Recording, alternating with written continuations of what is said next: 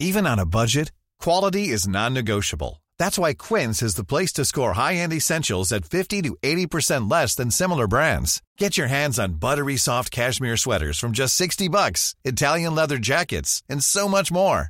And the best part about Quince, they exclusively partner with factories committed to safe, ethical, and responsible manufacturing. Elevate your style without the elevated price tag with Quince. Go to quince.com slash upgrade for free shipping and 365-day returns. Heraldo Radio. La HCL se comparte, se ve y ahora también se escucha. Esto es República H. La información más importante con el punto de vista objetivo, claro y dinámico de Blanca Becerril.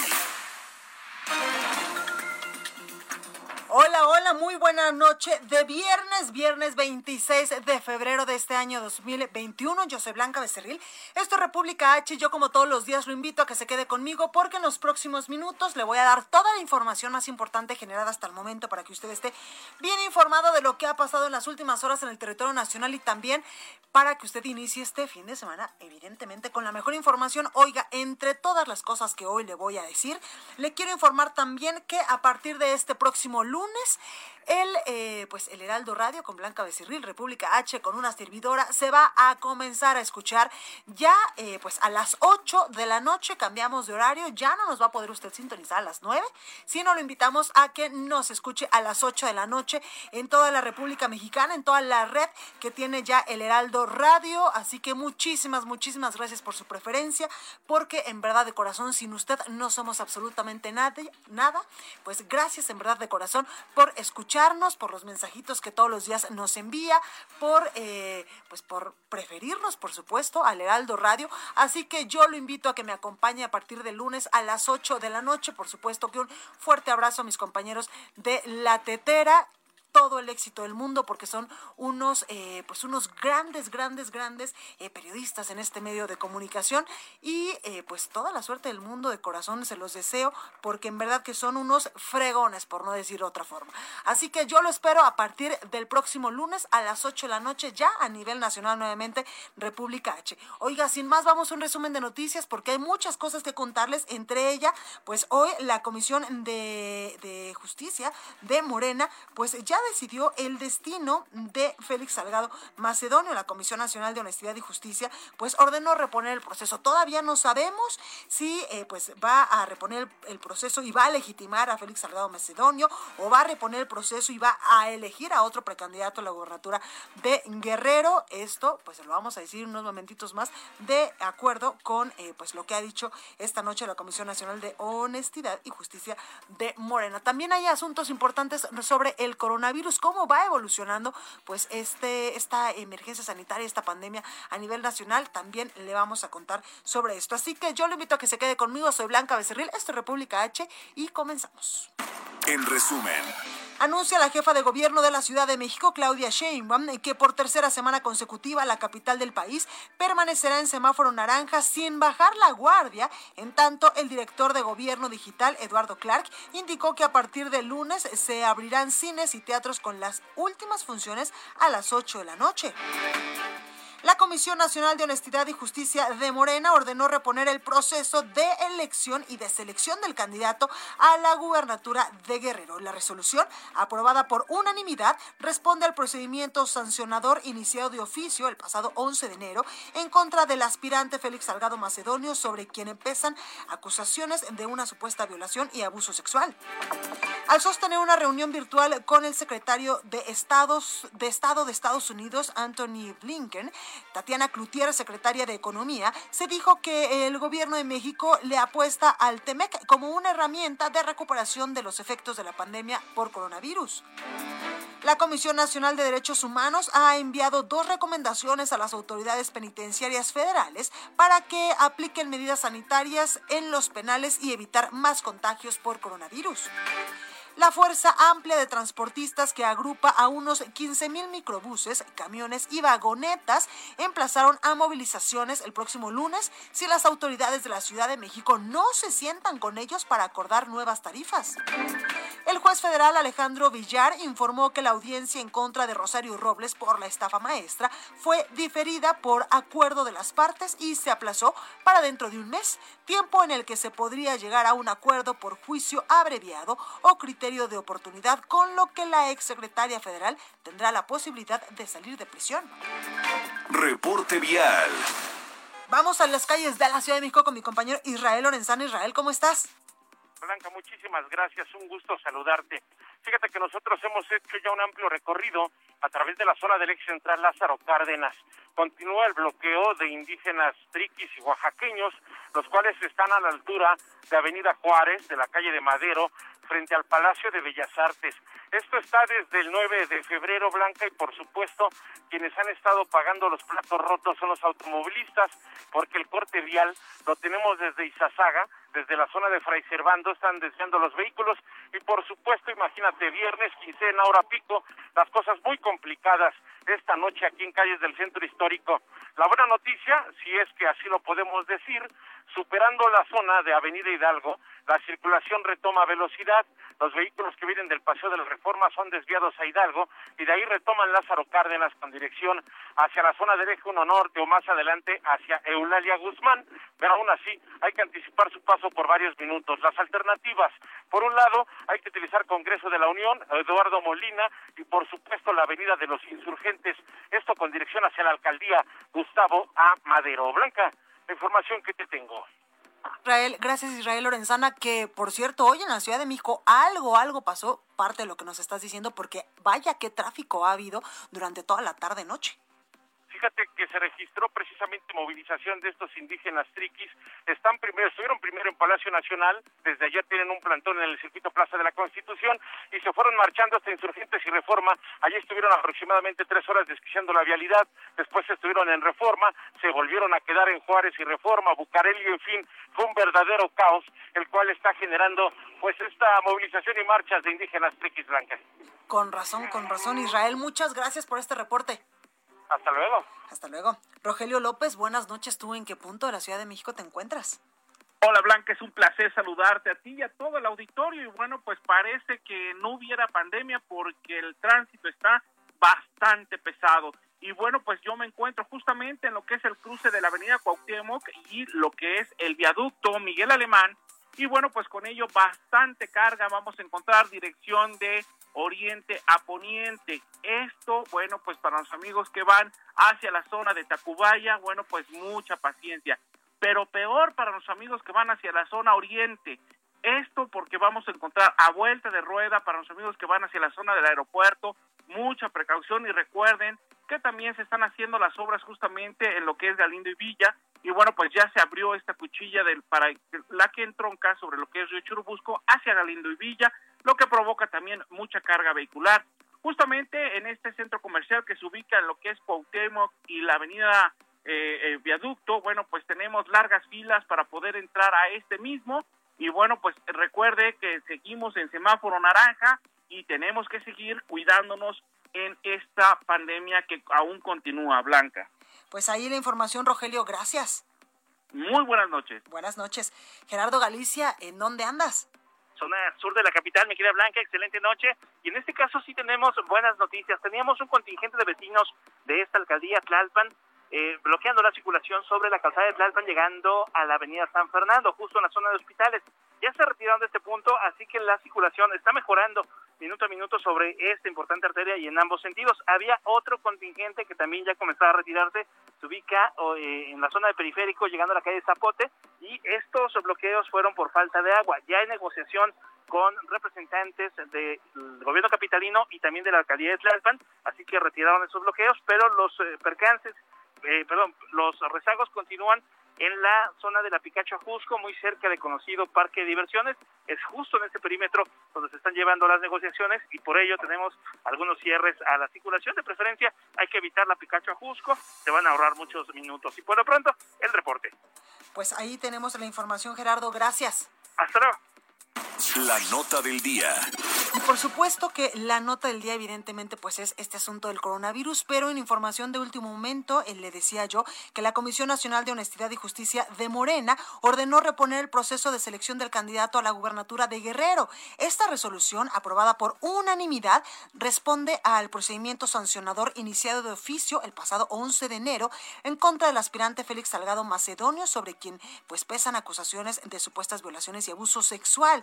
Decía la Comisión eh, Nacional de Honestidad y Justicia resuelve por unanimidad de votos instruir a la Comisión Nacional de Elecciones y Nacional de Encuestas la reposición del procedimiento de evaluación de perfiles para la selección de candidatos o candidato o candidata a la gubernatura del estado de Guerrero. El fallo sobre el expediente, eh, con número evidentemente de expediente de la Comisión Nacional de Honestidad y Justicia, fue aprobado durante una sesión extraordinaria realizada a puerta cerrada que se convocó de manera adelantada para evitar que los tiempos coincidieran con el 8 de marzo, Día Internacional de la Mujer. Y hace exactamente un minuto, incluso, pues Mario Delgado, el presidente nacional de este partido político, acaba de emitir un, eh, pues un posicionamiento, un mensaje a través de sus redes sociales, a través de Twitter.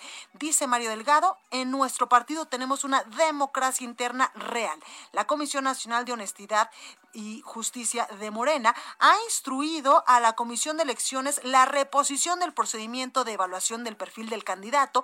Una vez que se notifique y conozcamos los detalles, plantearemos pues una ruta para su cumplimiento, dice Mario Delegado, el presidente nacional de Morena. Ojo, eh, van a reponer el proceso, puede ser que lo repongan y elijan a otro candidato o candidata. Acuérdense que pues muchos perfiles se, se anotaron para ser pues eh, seleccionados para la candidatura de Morena a la gubernatura de Guerrero, o puede ser que repongan el proceso y vuelva a salir ganador eh, Félix, Félix Salgado Macedonio. Bueno, pues habrá que ver cómo se va desarrollando esta información. Vamos con mi compañera Carla Benítez, que nos tiene más información. Carla, ¿cómo estás?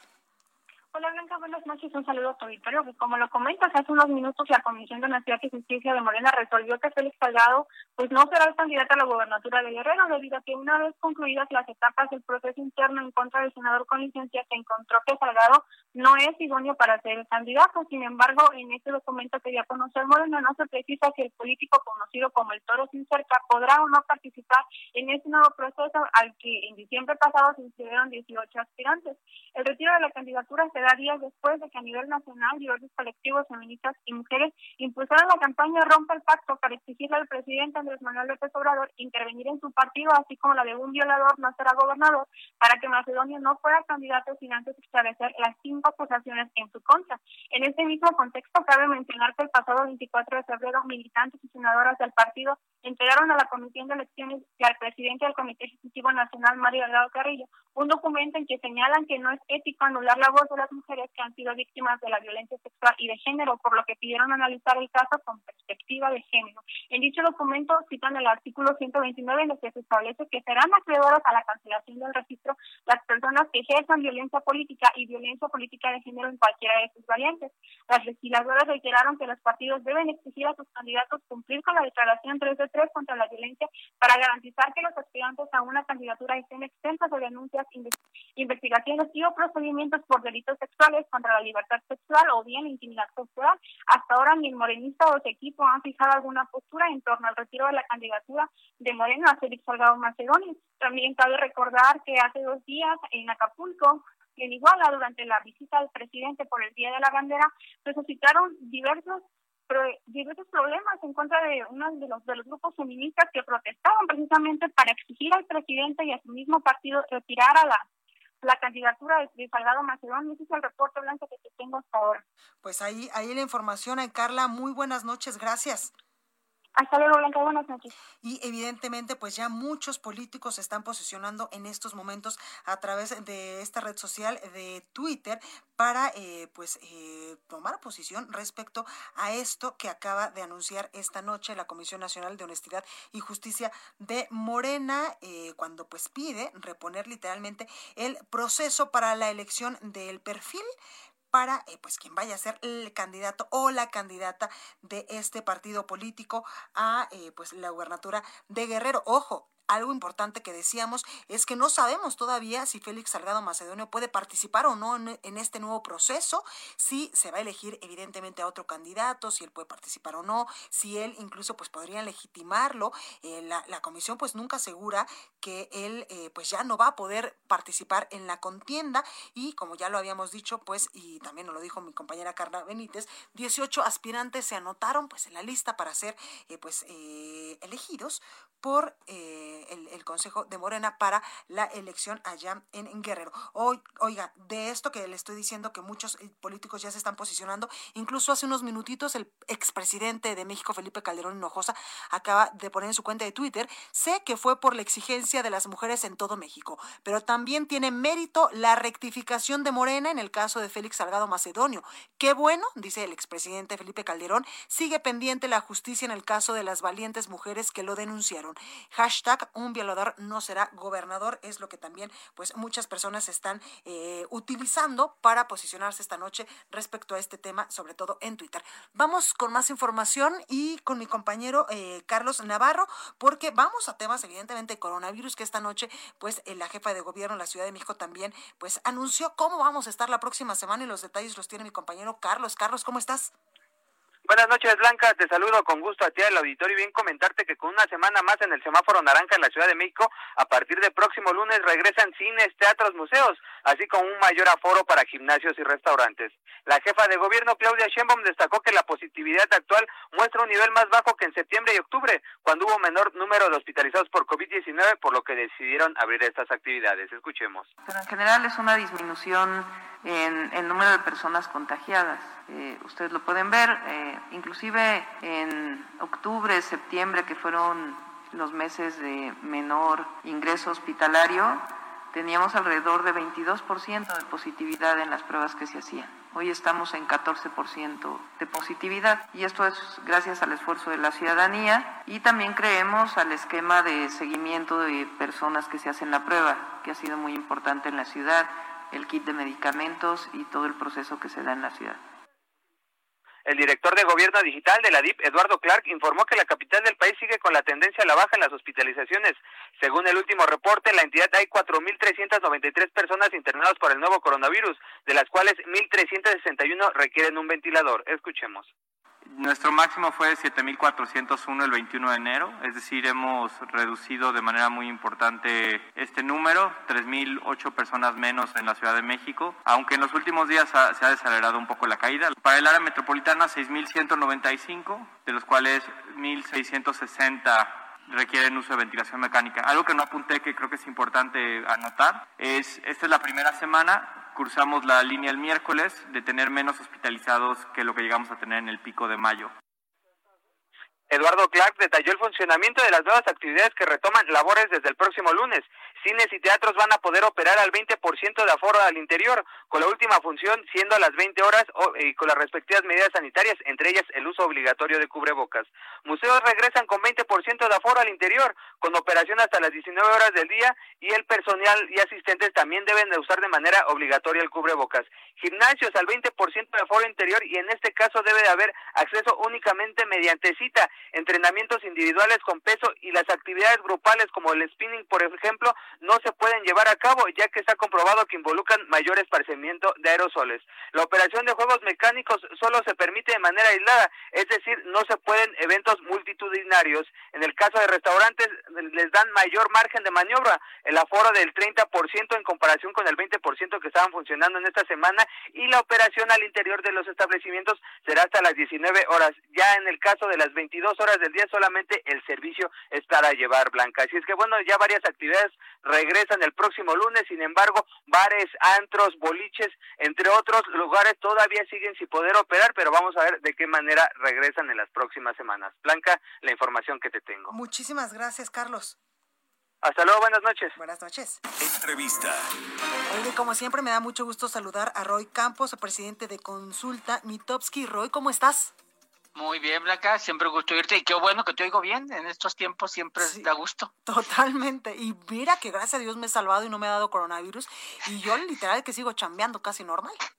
Sí, nos ha pasado cerca la bala. Yo creo que a todos nosotros, ¿no? Tenemos amigos, familiares, que nos ha pasado cerca la bala. A mí tampoco. De hecho, ayer me hice un examen eh, y salí, pues, salí que nunca lo he tenido, por lo menos. Eso está buenísimo. Oye, mi Roy, estamos ya a horas de cumplir un año en México del primer caso positivo de coronavirus. ¿Tú cómo has visto el desarrollo de esta pandemia, pero sobre todo el tratamiento que le hemos dado en México, donde hoy incluso Bloomberg nos ponía, pues también en los últimos lugares de casi, casi que los peores mm, eh, lugares del mundo, del peor país del mundo, pues para, para pasar esta emergencia sanitaria? A ver, yo personalmente también lo creo mal. Eh, siempre es decir, la pregunta no es cómo se ha hecho, sino se pudo hacer mejor. Ese es el asunto, no se pudo hacer mejor con la información y con los recursos que teníamos. Ahí, mira, yo creo que la primera etapa, lo que teníamos que ver es no teníamos recursos. O sea, cuando nos dijeron quédate en tu casa, a ver, no teníamos cubrebocas, la dificultad que teníamos para conseguir cubrebocas, geles, había falta de recursos para tener cosas, no, no teníamos hospitales, camas, respiradores, no teníamos nada. Y entonces la primera etapa fue muy difícil porque creo que le enfrentamos en recursos, pero con un gran error, creo que desde el principio. Lo del cubrebocas ha sido un error fuerte que hemos tenido. A mí no me gusta cómo se ha manejado, y que no me gusta que estemos con las tasas de mortalidad y con el número de muertes que tenemos. Pero no soy epidemiólogo, ¿no? Entonces, pero también los epidemiólogos lo critican también. Entonces, una es mi posición personal. Ahora, los ciudadanos, lo único que han hecho con esta pandemia es que se han polarizado. Sí. De repente hay quien lo defiende a ultranza el manejo de la pandemia y quien lo ataca a ultranza y no le reconoce nada. Y entonces eso tampoco está mal porque no ha ayudado mucho la polarización. Totalmente, totalmente. Y también que pues muchos ciudadanos, aún ya cuando vamos a cumplir un año, todavía siguen sin creer que esto es letal y que existe. Sí, claro.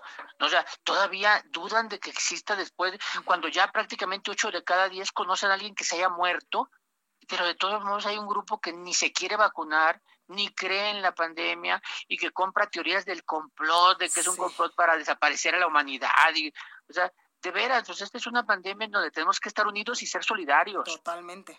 Sí, pero bueno, de, veras este es el asunto. Ahora, López Obrador ha pasado por etapas, ya le dio coronavirus, ¿no? Ya, ya, ha pasado por etapas de una descalificación al principio tremenda, una descalificación tremenda, Luego lo empezaron a ponderar que estaba haciendo las cosas bien. ¿Por qué? Porque, la, porque empezó a bajar la cifra y porque se dedicó a otra cosa, a la corrupción. Después empezó otra vez a costarle con las vacunas. O sea, la ausencia de vacunas le, le costó durante las últimas semanas muchísimo porque no ha, no ha levantado lo de las vacunas. O sea, todavía no es masivo, todavía está ubicado en, en, a cierta población en ciertos municipios, entonces todavía genera gran incertidumbre que la gente no sabe cuándo se va a vacunar. Eh, entonces todavía le está costando. Entonces ha tenido altibajos, altibajos. ¿Y en popularidad eh, cómo le ha ido, Roy? Mira, este mes mal, este mes mal. Primero, su nivel de popularidad no es malo, está del orden del 58%, es malo. Pero todo febrero ha ido perdiendo, todo febrero. Hoy está en su valor más bajo del año. Es la, es el, la, hoy, viernes, es el primer día del año, 57.9, que está abajo del 58%. Nunca había bajado, así como aunque sea por una décima del 58%. ¿Y qué le ha costado? Esta semana, cada semana podemos ver lo que le ha costado. Generalmente ha sido las vacunas. Pero esta semana yo ubicaría al... Bueno. Lo de la auditoría, ¿no?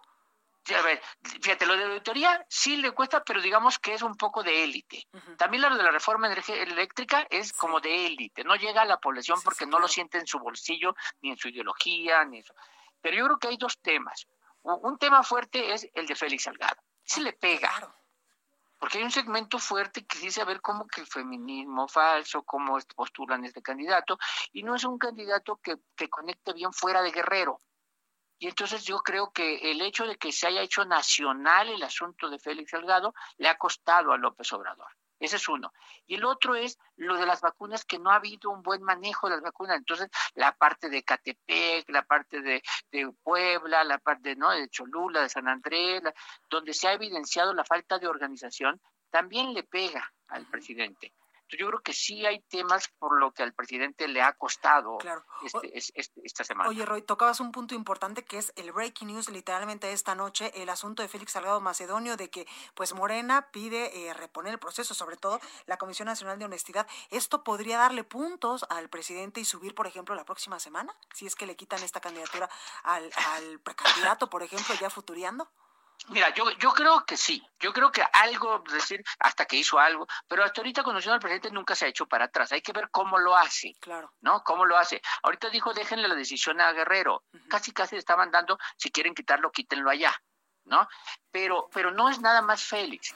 Hay que recordar que el, la próxima semana prácticamente estamos en el Día Internacional de la Mujer, que va a ser el, el lunes 8. ¿No? Entonces, y eso el año pasado le costó mucho por no conectar con estos movimientos. Yo ya les llamó eh, falsos feminismos y, que el rompe el pacto, pues no sé cuál pacto se refieren.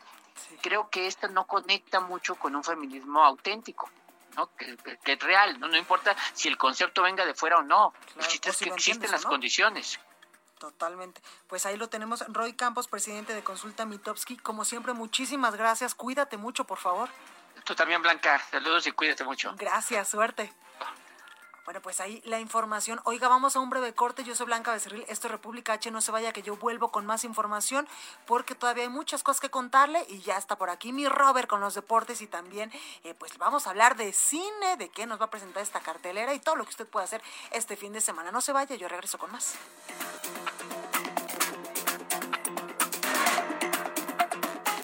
Continúa escuchando a Blanca Becerril con la información más importante de la República en República H. Regresamos. Heraldo Radio. La HCL se comparte, se ve y ahora también se escucha.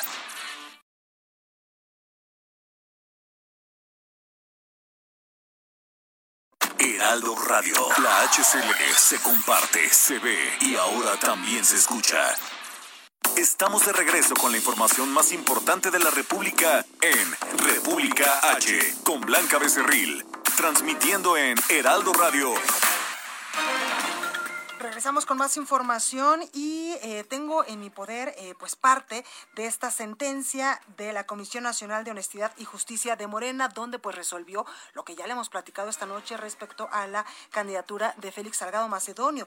Dice la Comisión Nacional de Honestidad y Justicia de Morena eh, que los agravios, uno, es por violencia política de género, dos, fama pública, tres, registro de Félix como candidato. Efectos de la sentencia, dice este, este texto, que se reponga el procedimiento por cual cuanto hace la última etapa de valoración del perfil de las y los candidatos en el Estado, ello en virtud de que la Comisión Nacional de Elecciones no fundó ni motivó el registro del indicado, pasando por alto lo dispuesto en la base 1 de la convocatoria al proceso de selección de la candidatura para gobernador o gobernadora del Estado de Guerrero, que en su literalidad dispone, dice la Comisión.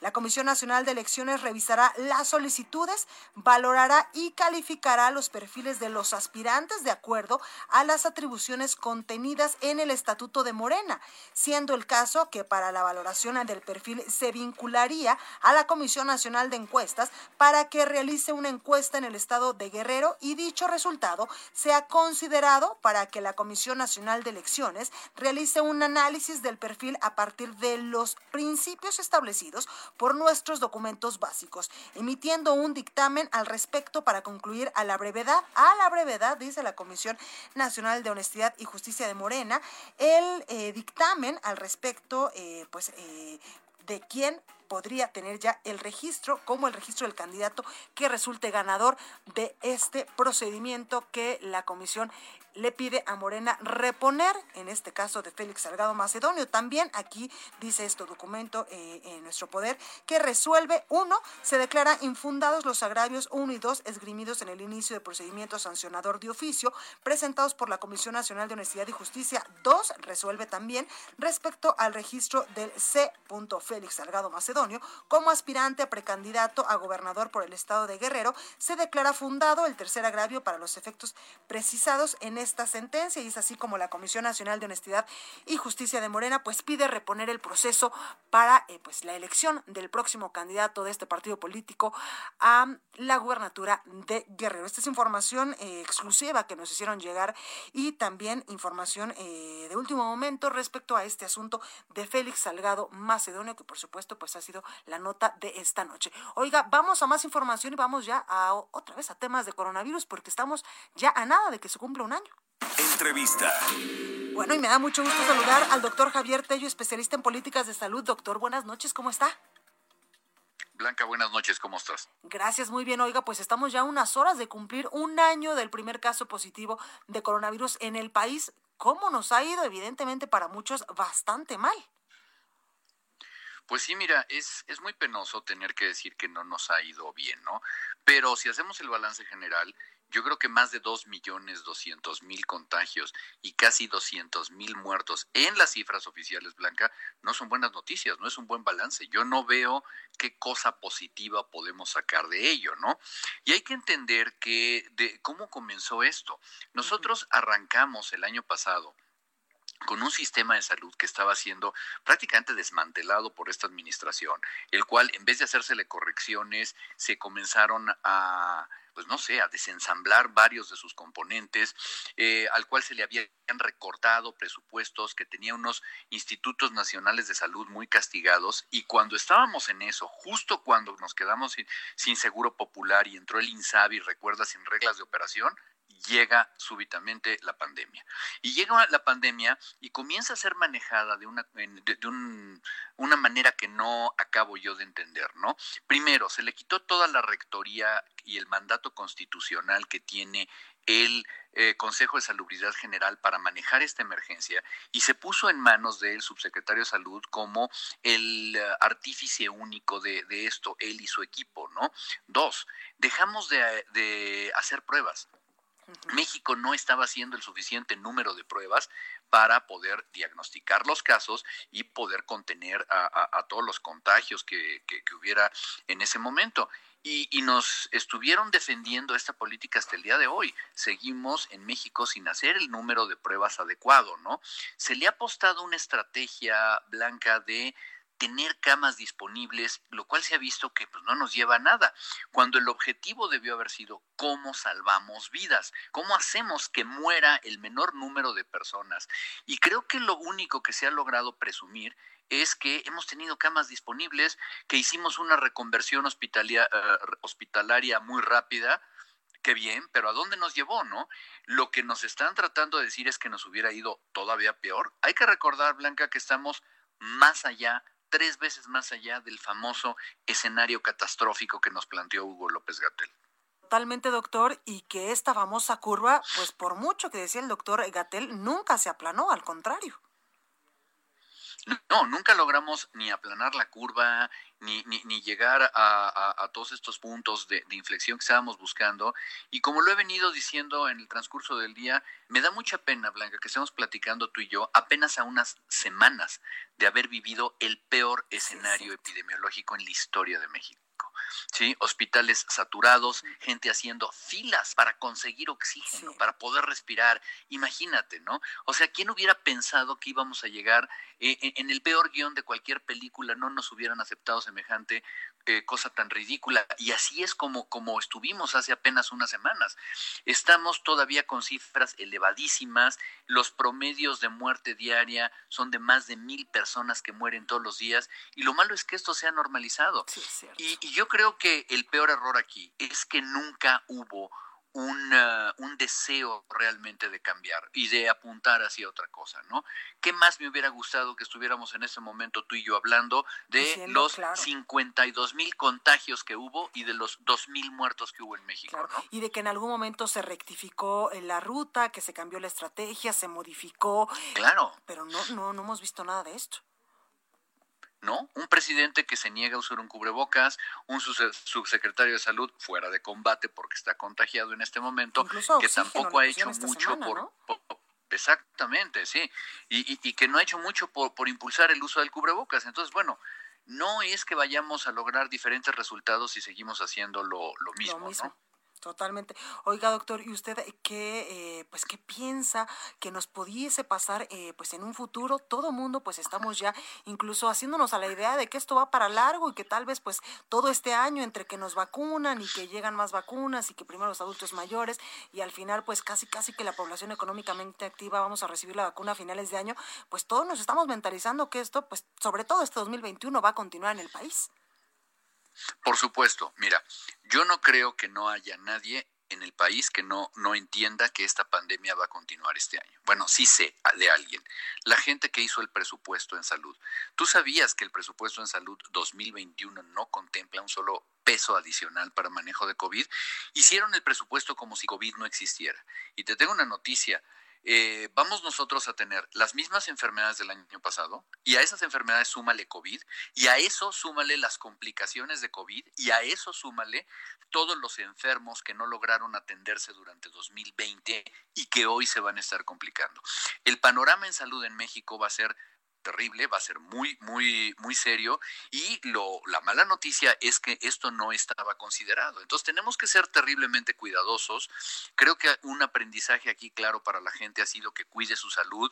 La gente ha aprendido de ciencia, la gente ha aprendido de vacunas. Estamos esperando eh, tener éxito en nuestra campaña de vacunación, pero yo auguro que vamos a tener un 2021 muy duro, que vamos a tener que seguirnos cuidando muchísimo y que, y que es lo único que podemos hacer, porque evidentemente mientras no haya un cambio realmente en la visión de lo que buscan las autoridades, vamos a seguir con estos números. Pues ahí lo tenemos, doctor Javier Tello, como siempre, muchísimas gracias.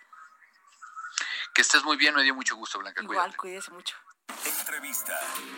y durante todo este programa, pues le hemos informado de la decisión de Morena de reponer el proceso a el precandidato a la gubernatura en Guerrero y también, pues una una de las personas que eh, pues que estuvo eh, pues eh, en estos asuntos de pues estas manifestaciones contra pues la violación a los derechos humanos de las mujeres es Yolitzine Jaimes, quien es activista, vocera del colectivo nacional feminista y que, por cierto algo importante esta semana, pues fue agredida por manifestarse frente a un acto del presidente Andrés Manuel López Obrador allá en Iguala con este, eh, pues con este reclamo de presidente rompa el pacto. Yolitzin, ¿cómo estás? Buenas noches. Buenas noches. Eh, estoy muy contenta por toda la situación que está pasando. Sabemos que los procedimientos eh, pueden revertir esta situación, que puede haber alguna impugnación, que van a revisar el perfil, que puede ser una trampa para que el movimiento feminista cese los reclamos, pero quiero que sepan que nos estamos organizando para que este 8 de marzo la principal consigna sea que Morena no encubra eh, agresores, porque hay más, hay más en todo el país. El movimiento feminista organizado dio prueba que podemos, a partir de la protesta social, lograr que un violador no sea gobernador. Oye, Yolitsi, ¿y cómo sigues eh, pues de, de, tu ojo, de las heridas que eh, pues te propiciaron este esta semana allá en Iguala? Pues mira, yo tuve que conseguir dinero para poder pagar mis curaciones, para poder trasladarme de una manera eh, urgente de Iguala a, a Chilpancingo, dando vueltas por varios poblados para no ser interceptada y desaparecida. Tuve que no tengo anteojos, se quebraron, eh, y me da miedo lo que venga, porque va a haber represalias por haber alzado la voz. Yo fui esa mujer que fue atacada desde un principio, desde que montamos el performance afuera de la Fiscalía General del Estado de Guerrero, y todo el día de ayer y hoy he sufrido amenazas constantes en la red. Incitan a, asesinarme, a desaparecerme, a violarme, a todo. Mm. Y comentarios eh, muy lesbofóbicos. Yo soy lesbiana y pues la verdad eh, me han atacado en todo eso. Se han acercado ya a, mi familia, a la gente que yo amo. Y bueno, eh, estoy dada de alta en el mecanismo para protección de defensoras y el 8 de marzo es seguro que yo salgo, voy a solicitar protección al mecanismo para que me acompañen. Vamos a salir en todo el país. La consigna es... Es decir, esta decisión de la Comisión Nacional de, de, pues Honestidad y Justicia de Morena no las va a detener eh, rumbo al 8, al 8 de marzo. No, no nos va a detener. Oye, Yolitzi, y con esta decisión donde pues en estos momentos piden reponer el proceso para la elección del próximo eh, candidato a gobernador en Guerrero, ¿estás un poco más tranquila? ¿Qué es lo que piensas sobre esto? Ya está pidiendo licencia la presidenta de Acapulco, que es clara eh, gente de Félix Salgado Macedonio, porque el día de hoy la presidenta amanecimos en el periódico más eh, de mayor circulación en Guerrero, en donde ella se iba contra mí asegurando que yo me golpeé con el megáfono, asegurando que yo provoqué. Y, y, todos los videos comprueban que yo le pedí a la mujer que se detuviera, que se hiciera para atrás y fue cuando me asestó el golpe. Me da mucho miedo quien vaya a quedar, ¿no? Me da mucho miedo, esto no termina aún y no podemos este, celebrar con, con mucho triunfo, pues, porque las cosas todavía no, no es claro el rumbo. Claro. Y no fue Morena, fuimos las morras pues ahí lo tenemos. Yolitzin y Jaimes, activista y vocera del Colectivo Nacional Feminista. Muchas gracias, como siempre, por esta comunicación. Por favor, de corazón, cuídate mucho. Gracias, gracias. Cuídate, gracias, Yolitzin. Hasta luego. Hasta luego. Bueno, pues ahí la información. Oiga, vamos a las calles de la Ciudad de México. No, me parece que todavía no, porque hay eh, pues unos, un par de ciclistas, un bastantes ciclistas que han dañado un vehículo pero en unos momentitos más mis eh, compañeros que andan pues, recorriendo las calles de la Ciudad de México nos van a tener todo el reporte de qué es lo que anda pasando en estos momentos ahí en las calles de la capital del país. Mientras tanto, vamos con mi compañero Gonzalo Lira. Adelante con su intervención, porque luego me regaña. Es tiempo del séptimo arte. Películas, cortometrajes, series, documentales y excelente música con Gonzalo Lira. Pues ya está con nosotros Gonzalo Lira. Hoy, que, hoy, repi hoy no. que, repitan la entrada, por favor. Ay, Esto, no, no me espérate. sentí satisfecho. Ni que estuvieran pasando muchas cosas hoy en la Oye, noticias. espérame tantito que entre que la cabina no tiene aire acondicionado, porque evidentemente con el asunto del coronavirus, pues... Es porque no entramos Roberto y sí, yo, que no. subió la temperatura. No, no, no, espérame, espérame. O sea, sí, yo sé que son guapos y tienen un porte impresionante, pero espérame. Eso, eso sonó muy falso. No, Súper ¿cómo falso. Oigan, niños, por favor, Súper falso. Oye, ¿Qué Gonzalo, qué guapito vienes hoy. ¿A dónde vas a Ay, ir? no, Si te no- digo, no, no, no, te digo, te digo. Hoy, hoy podríamos tocar Apaguen en ya los micrófonos, por- apaguen los Oye, micrófonos sí, ya, ¿eh? por favor, y aquí nos vamos a ¿En quedar. qué banda tocamos? Hoy sí, Todos venimos de gris. de gris hoy. Todos venimos de Yo gris. soy la corista, por favor, que yo cantar no sé mucho. Pues está bueno, yo no. no, yo tampoco, no, no. No, pues entonces pongamos un puesto de algo. Oye, o aquí que Orlando nos ponga un. ¿Cómo se llama este aparato especial que te hace una voz impresionante Ah, las un clases de autotune, cantar? un autotune. Ah, no, Imagínate, y, un después mi voz va a ser como la de J-Lo. ¿Qué tal, eh? Tampoco hace milagros, pero... Oigan, estás, Gonzalo? muy bien, ¿Qué muy bien. Pues estoy contento. Otra de las noticias, una noticia buena es que abren los cines eh, la próxima semana. Eh, la noticia mala es que vamos a ver, ¿verdad? Porque no hay muchas cosas. A todos los agarraron un poquito en la baba, tanto a las exhibidoras como a las distribuidoras, que pues muchas eh, tenían detenidas sus películas. Y otra cosa que también eh, regresa son las filmaciones. De hecho, ya hace rato que empezaron a filmar y platiqué precisamente con Guillermo Saldaña, que es el director general de la Comisión de Filmaciones de la Ciudad de México, sobre cuáles son los protocolos, cuáles serán los Sí, claro. protocolos y hasta cuándo estarán estos protocolos para filmar. Vamos a escucharlo. 104 mil pruebas que se han realizado en todo el universo que nosotros tenemos eh, registrado de junio a, a diciembre. Creo que el, el buen accionar a tiempo de, eh, de que lanzamos los reglamentos que establecían eh, una, un método de operación distinta, te digo, las pruebas PCRs, y se han creado una burbuja. Te digo, ahora los presupuestos vienen, eh, viene ya esta, la nueva normalidad viene contemplada. Sabemos que de aquí, del, de lo que llevamos del 21 a marzo, entre marzo y junio del 22, el, el método de operar va a seguir siendo el mismo. Va a estar, va a estar basándonos en pruebas PCRs. Ahí está, pruebas PCR para todos y todas en el mundo de las filmaciones, que pues bueno, es, es que es ahora mismo la única Sí. forma. Y digo algo que no está en el audio, pero que también me explicaba, es que muchos trabajos que están relacionados con, el, con la industria del cine, vestuario y muchas cosas más de, de oficina, pues son cosas que se van a seguir haciendo como home office. Ah, no se va a necesitar a tanta gente en el set. Y bueno, si no van a ir al cine, porque pues abren hasta el lunes, eh, este fin de semana se estrena algo bastante espinoso. Obviamente están familiarizados con el caso de Woody Allen y Mia Farrow. Pues HBO estrena un documental en cuatro episodios que se llama Allen versus Farrow.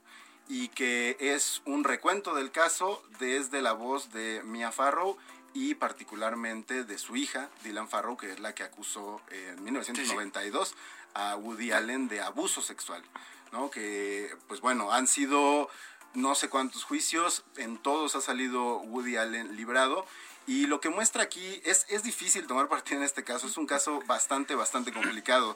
Digo, eh, obviamente yo estoy del lado de escuchar a las víctimas siempre y dar el beneficio de la duda, pero hay inconsistencias que son las que hacen que se entienda por qué han soltado a Woody Allen, pero también al ver eh, ciertos testimonios y muchas, muchas veces cómo se ha manejado algún tipo de información sobre el caso, y más de viva voz de estas, eh, de la familia Farrow, eh, sí se abren unas lagunas ahí interesantes que se prestan a la discusión, ¿no? Es decir, hay muchas, muchos supuestos testimonios de personas que ya están muertas, por ejemplo, ¿no? Y que solo salen de la voz de este, Mia Farrow o la mamá de Mia Farrow o la hermana de Mia Farrow o los hijos que no quieren a Woody Allen. Entonces, había un artículo interesante eh, que compartí en mis redes, se los comparto al rato, que precisamente hablaba de eso, de qué tanto el documental, el cine documental se puede tomar como hechos. ¿Por qué? Porque no deja de ser una creación. Una ficción. Pues no una ficción, pero sí hay montaje, hay edición, Sí, claro. ¿no? Y, y- y se acomodan los hechos y los testimonios para dar un discurso. Es como el de Michael Jackson, vamos, ¿no? Exactamente.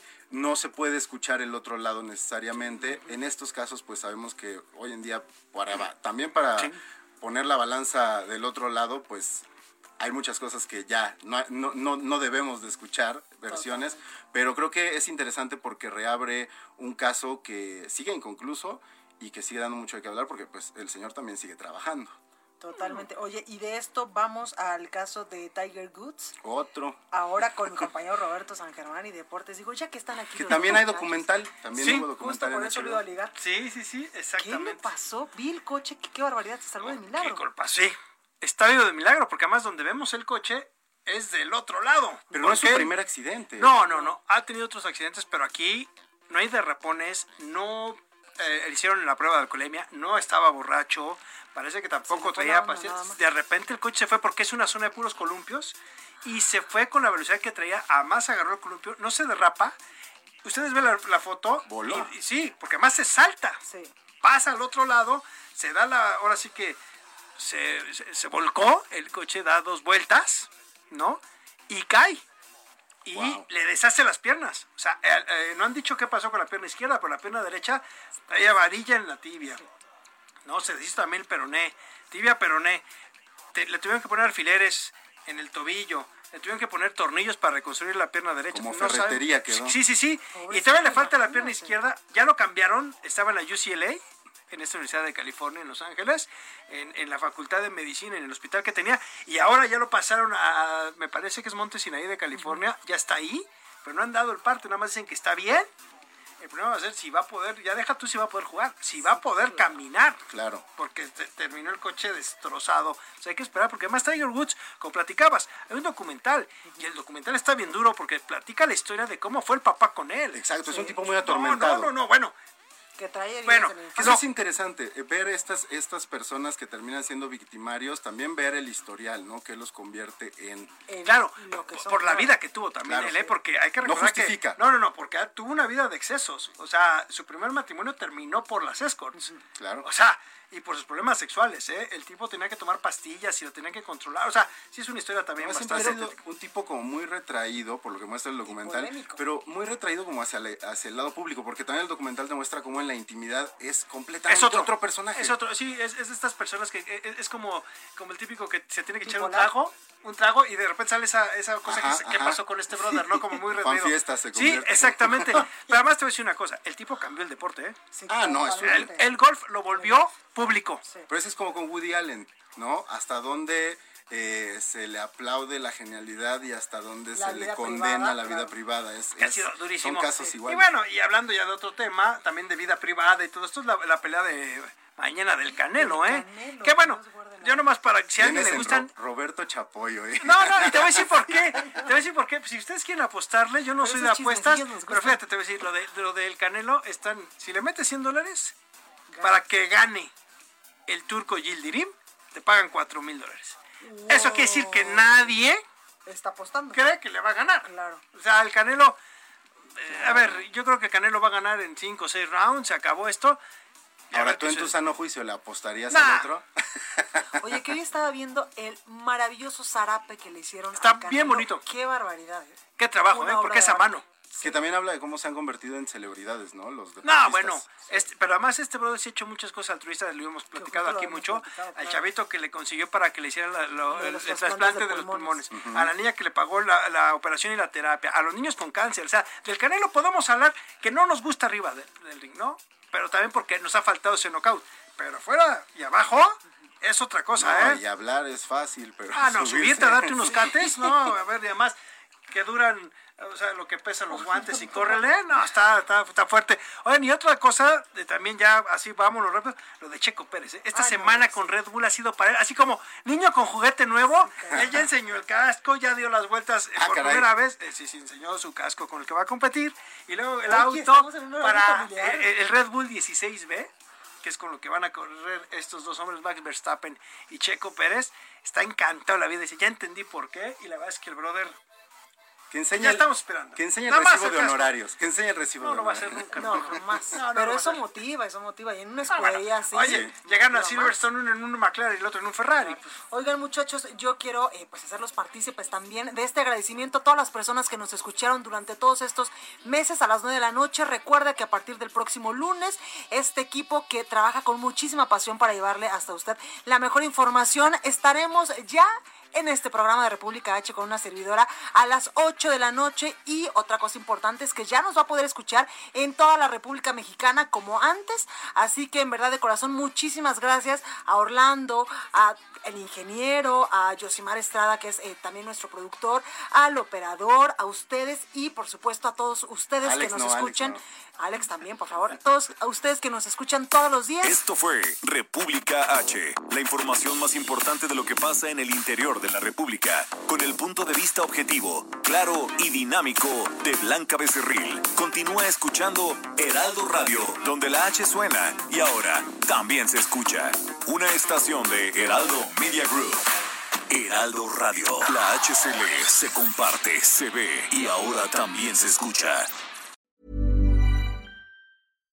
Hi, I'm Daniel, founder of Pretty Litter. Cats and cat owners deserve better than any old fashioned litter. That's why I teamed up with scientists and veterinarians to create Pretty Litter. Its innovative crystal formula has superior odor control and weighs up to 80% less than clay litter. Pretty Litter even monitors health by changing colors to help detect early signs of potential illness. It's the world's smartest kitty litter. Go to prettylitter.com and use code ACAST for 20% off your first order and a free cat toy. Terms and conditions apply. See site for details.